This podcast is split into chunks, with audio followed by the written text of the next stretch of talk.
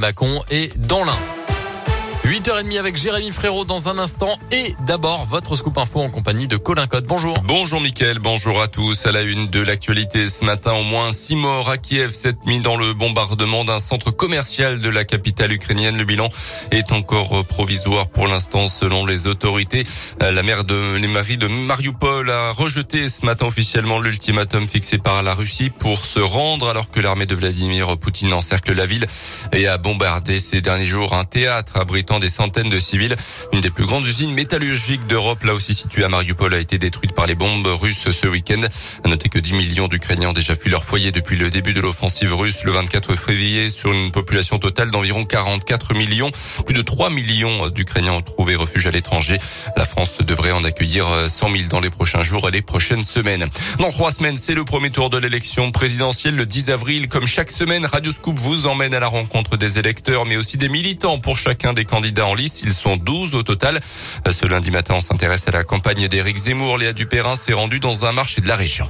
Sur le marché ce matin-là, il y a ceux qui sont déjà convaincus. Monsieur, bonjour, programme d'Éric Zemmour. Bonjour. Ah, mon copain.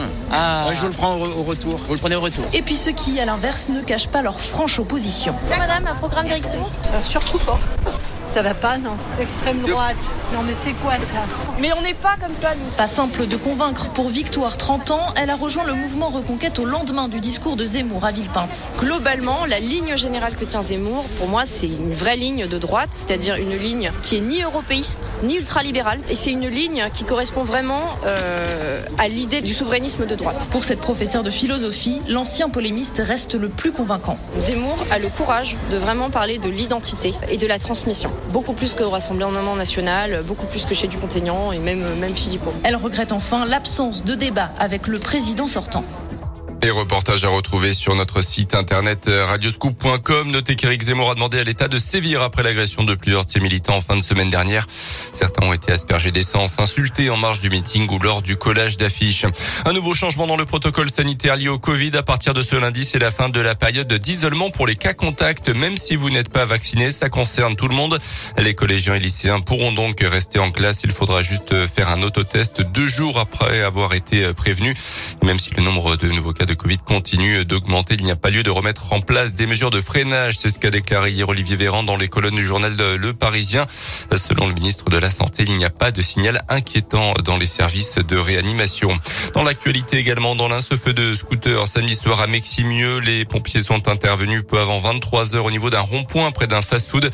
D'après le progrès craignant un guet-apens, plusieurs équipages de gendarmerie ont dû être déployés pour prévenir tout épisode de violence.